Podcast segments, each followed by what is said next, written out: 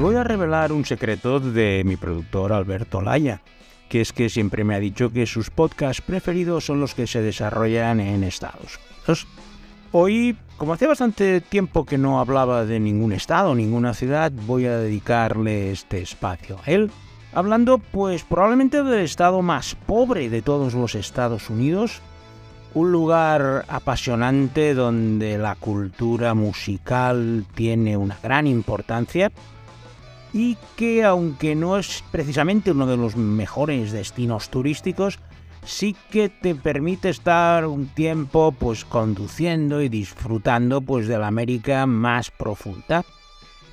Para abriros el apetito aquí van mis recomendaciones gastronómicas del día. Empezaremos con unos deliciosos cangrejos azules del Delta con una guarnición de ocra frita y para beber un licor de achicoria hoodoo, dos especialidades muy particulares de este estado que os voy a presentar de una forma poco habitual, puesto que os lo voy a deletrear de la forma que lo hacen los lugareños del estado, y no es otra forma que M, I, crooked letter, I, crooked letter, I, humbug, humbug, I, o lo que es lo mismo, M-I-S-S-I-S-S-I-P-P-I, puesto que en esta nueva edición de Traveling Series con Lorenzo Mejino vamos a visitar el estado de Mississippi.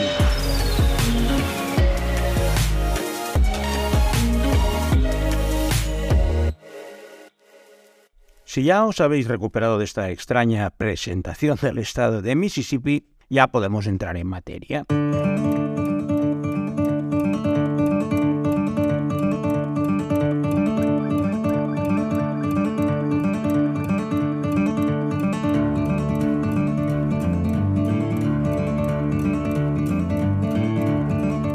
Los más grandes de Estados Unidos, pero su superficie es como Andalucía y Extremadura juntos. O sea que aunque sea de la banda baja, sigue teniendo una enorme extensión. No está muy poblado, tiene apenas 2 millones de habitantes y es el estado más representativo de lo que podríamos decir el profundo sur de los Estados Unidos. La población negra era mucho mayor que la población blanca y la razón era pues trabajar en las plantaciones de algodón que estaban a las orillas del río Mississippi, que como su nombre indica, pues forma la frontera entre el estado de Mississippi, el de Louisiana y el de Arkansas al oeste, y esa gran fertilidad de las tierras pues hacía que el cultivo del algodón fuera pues casi un monocultivo y como necesita mucha mano de obra extensiva, los negros que fueron esclavizados y al ser liberados pues iban a trabajar a estas plantaciones del sur. La vida para la inmensa población negra era en el umbral de la miseria apenas ganaban jornales para vivir en unos chamizos autoconstruidos. Por suerte el clima es muy benigno y no necesitan unos grandes aislamientos.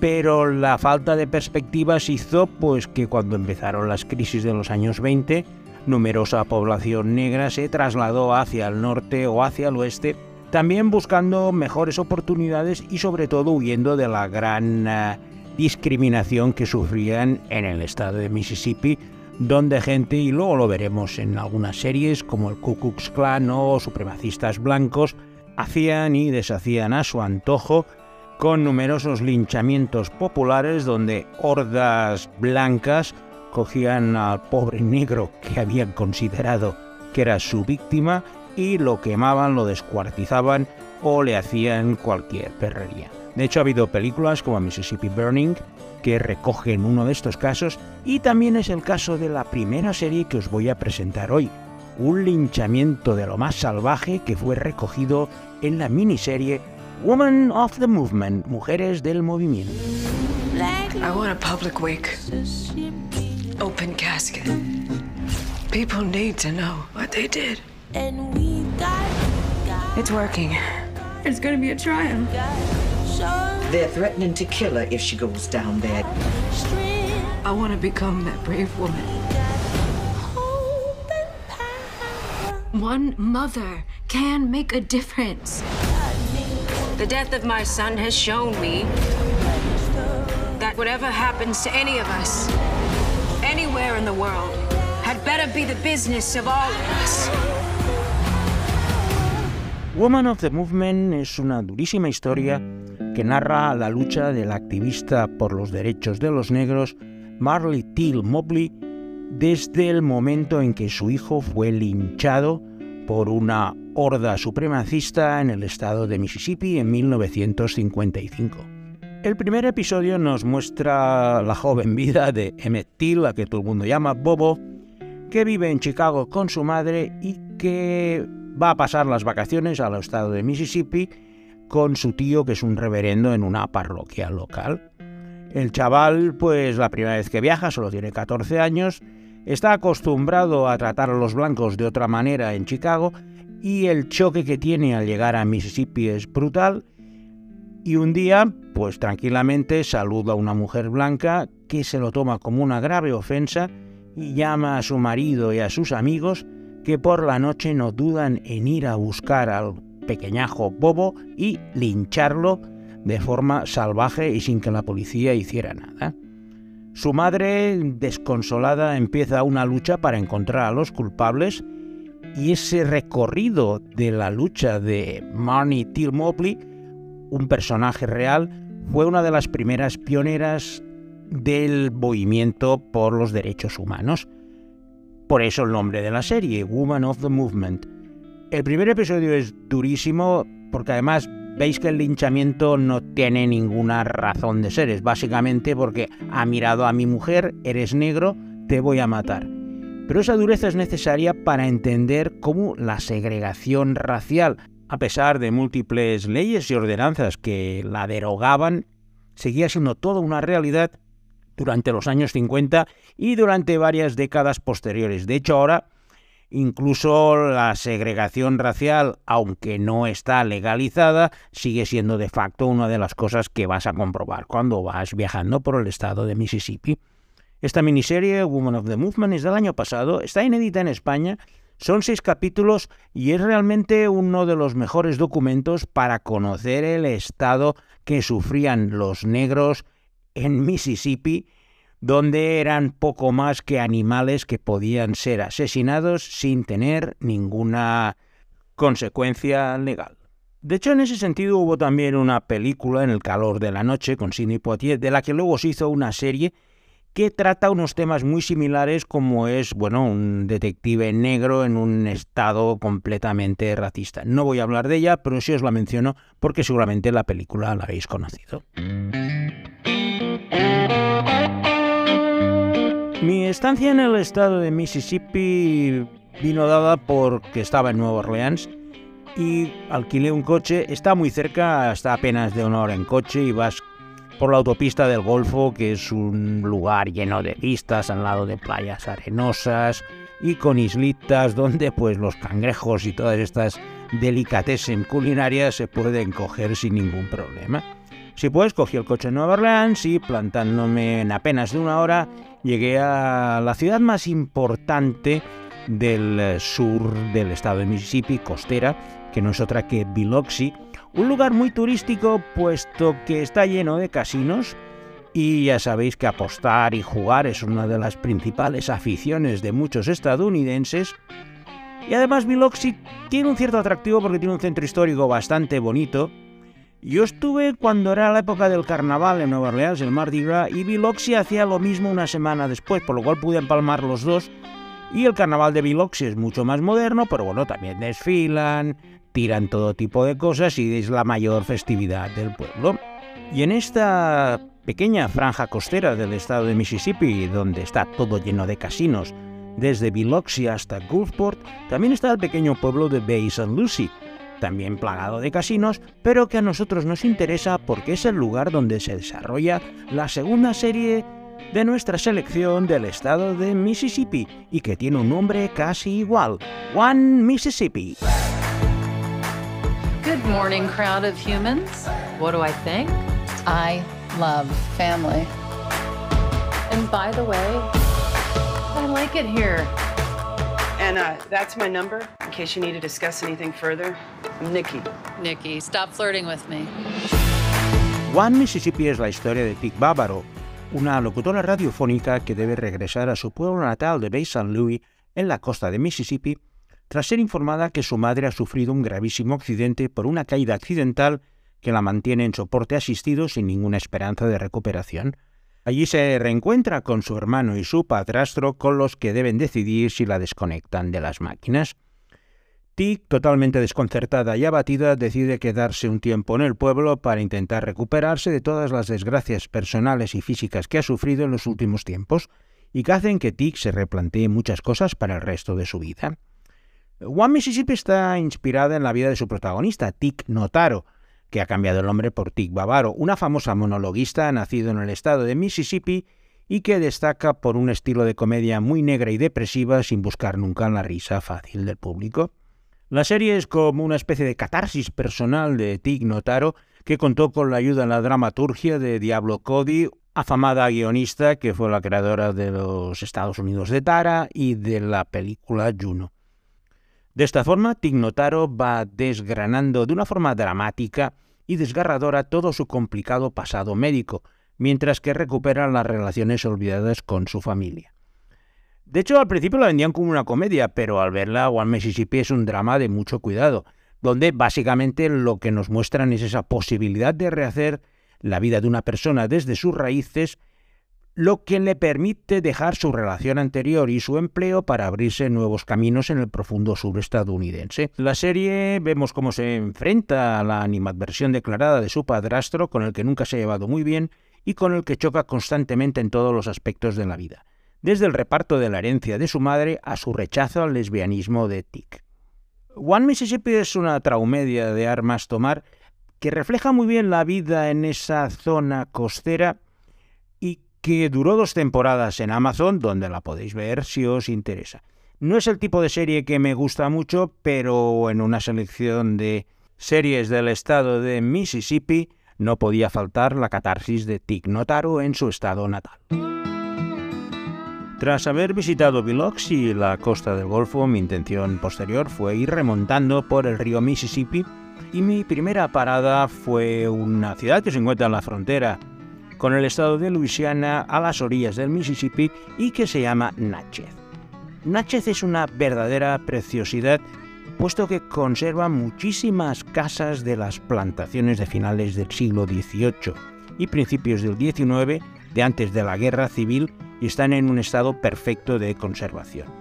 Caminar por el centro de Natchez, incluso tenéis la posibilidad de hacerlo a caballo, es como retrotraeros dos siglos atrás con esas imágenes que seguro que os vienen a cabeza de las plantaciones, con esas mansiones con porches, con unas grandes columnas que permitían pues a los señores de la plantación controlar cómo sus negros trabajaban en las plantaciones desde las posiciones elevadas que solían tener, mientras ellos pues se dedicaban a beber té helado o julepe de menta. Eh, pasear por Natchez es como esas cosas que decimos a veces que es como las películas, porque realmente te van a venir a la cabeza muchas series y muchas películas como si se hubieran rodado en esas grandes mansiones de las plantaciones. El viaje remontando el Mississippi tuvo una segunda parada en Vicksburg, una ciudad muy importante porque tuvo lugar una de las batallas fundamentales de la guerra civil. La ciudad es muy diferente a Natchez, puesto que lo que hace sobre todo es mostrar los horrores de la guerra, con museos militares, cementerios donde se encuentran pues, decenas de miles de soldados muertos, tanto de la Unión como de la Confederación, y es un testimonio bastante veraz de la salvajada que fue la guerra civil estadounidense. Si sigo remontando este Mississippi, llegamos a un lugar que tiene el nombre curioso de Mississippi Delta, que no hay que confundir con el delta del Mississippi, porque Mississippi Delta es una región geográfica que son unas marismas casi al norte del estado de Mississippi que están encajonadas entre dos ríos, el Yazoo y el Mississippi. Es una de las zonas más pobres de Estados Unidos. Allí la miseria es impresionante, la gente sobrevive como puede, casi toda a partir de servicios sociales y no tienen nada que hacer ni ninguna esperanza. Y en ese lugar es donde se ubica una de las mejores series de esta década y que tiene como título P-Valley.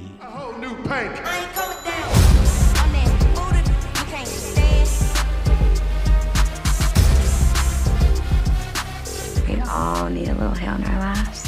Makes you appreciate the life. I'm a classy. Even classy to be Ain't no use in being the richest in the graveyard.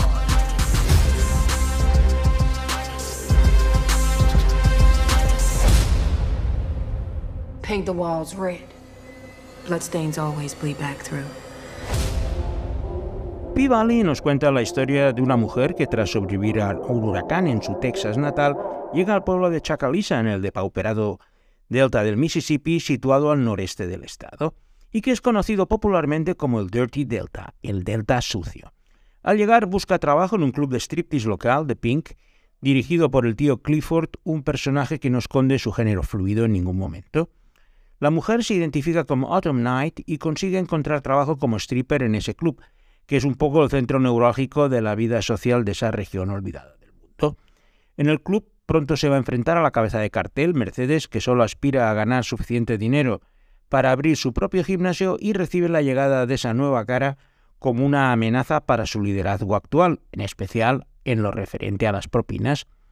En paralelo, en el club van a empezar a detectar una serie de movimientos urbanísticos por grupos misteriosos de inversores que pueden amenazar la existencia del club y que van a obligar a unirse a todo ese colectivo para luchar contra ese peligro externo. P-Valley nos muestra una visión completamente femenina de ese colectivo de mujeres que sobrevive gracias a la sexualidad explícita de sus bailes de pole dancing. Creada y dirigida exclusivamente por mujeres, ha conseguido aportar un ángulo muy diferente al voyeurístico masculino con el que suele mostrarse ese tipo de actividades sexuales de gran dificultad atlética. Sobrevivir en el culo de los Estados Unidos es una actividad de alto riesgo, y P-Valley nos muestra a este grupo de mujeres que han conseguido controlar sus vidas con unos procedimientos y métodos muy alejados del puritanismo cada vez más dominante, y tengo que reconoceros que es de lo que más me gustó el año de su estreno en 2020. Se han hecho dos temporadas, ambas de altísimo nivel, y que sobre todo nos muestran este club de striptease como, como un lugar de reunión. Allí la gente va a hacer despedidas de soltera, va con las amigas.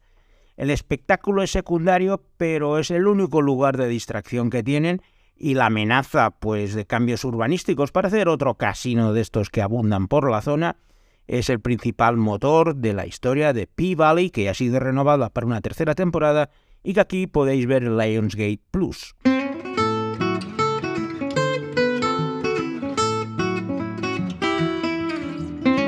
Mi recorrido por el estado del Mississippi siguió separándome ya del río, dirigiéndome hacia el este, porque tenía la curiosidad de ver un lugar que la verdad es que me hacía muy mala pinta y lo cierto es que es una trampa de turistas de mucho cuidado. Y es la pequeña población de Tupelo, que es el lugar donde nació Elvis Presley. La casa donde nació Elvis Presley es un lugar de peregrinaje para todos los fanáticos y seguidores del gran rey del rock pero claro, una vez la ves es como un pequeño tráiler con dos habitaciones muy cutre y que bueno, sí, lo han adecentado como una especie de lugar monumental para visitar, pero la decepción que te vas a llevar va a ser enorme, pues vale, sí, allí nació Elvis Presley y qué.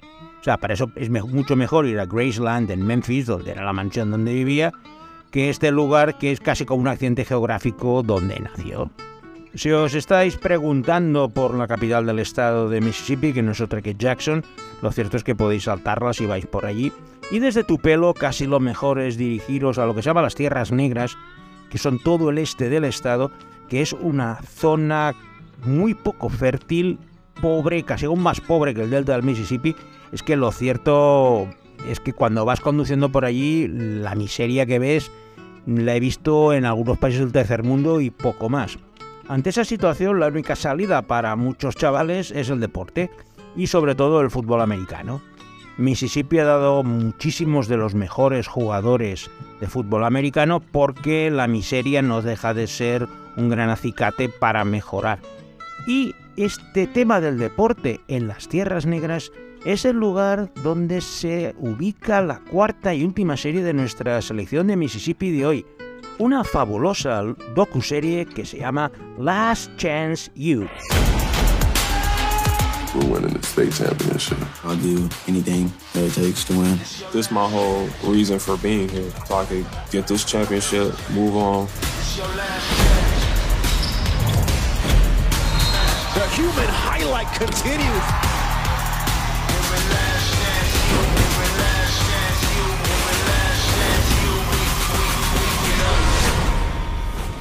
En la pequeña ciudad de Scuba, al este del estado del Mississippi, se encuentra el Eastern Mississippi Community College. Un community college sería como una universidad de nivel medio, lo que, lo que antes eran las universidades laborales, porque no tienen ni la duración ni el prestigio de los grados de cuatro años, ahí los grados son apenas de dos años, y van más enfocados a la formación profesional y que la gente pueda tener oficios, aparte que son mucho más baratos. Pero a nosotros nos interesa desde el punto deportivo, puesto que Last Chance University nos explica la historia del equipo de fútbol del Eastern Mississippi Community College, que es el lugar que para muchos deportistas es su última oportunidad.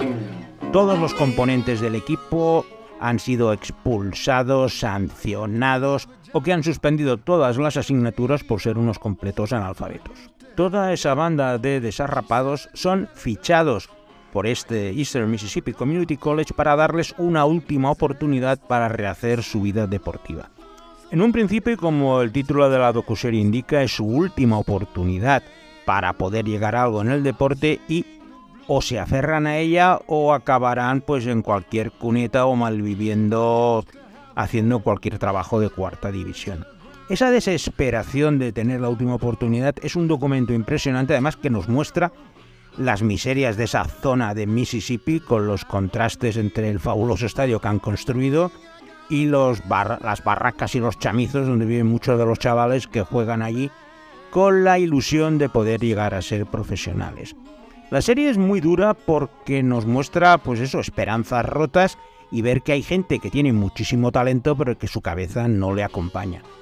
Cada temporada de la serie han ido trasladando una temporada del equipo y luego se mudaron a Kansas y luego han acabado haciendo en baloncesto, pero las dos temporadas iniciales de Last Chance University en la pequeñita ciudad de Scuba, en Mississippi, las tenéis en Netflix y son un documento impresionante de cómo es la vida en este estado. Y con esta maravillosa docuserie vamos a finalizar nuestra edición de hoy, en la que estoy seguro que Alberto Laya, mi impresionante productor, se lo ha pasado en grande conociendo historias desde el deletreo de Mississippi hasta, pues bueno, estos equipos de fútbol americano dejados de la mano de Dios. Por ello, y tras agradecerle de nuevo su magnífico trabajo, me despido de vosotros hasta la semana que viene, donde tendremos una nueva edición de Traveling Series con Lorenzo Mejino.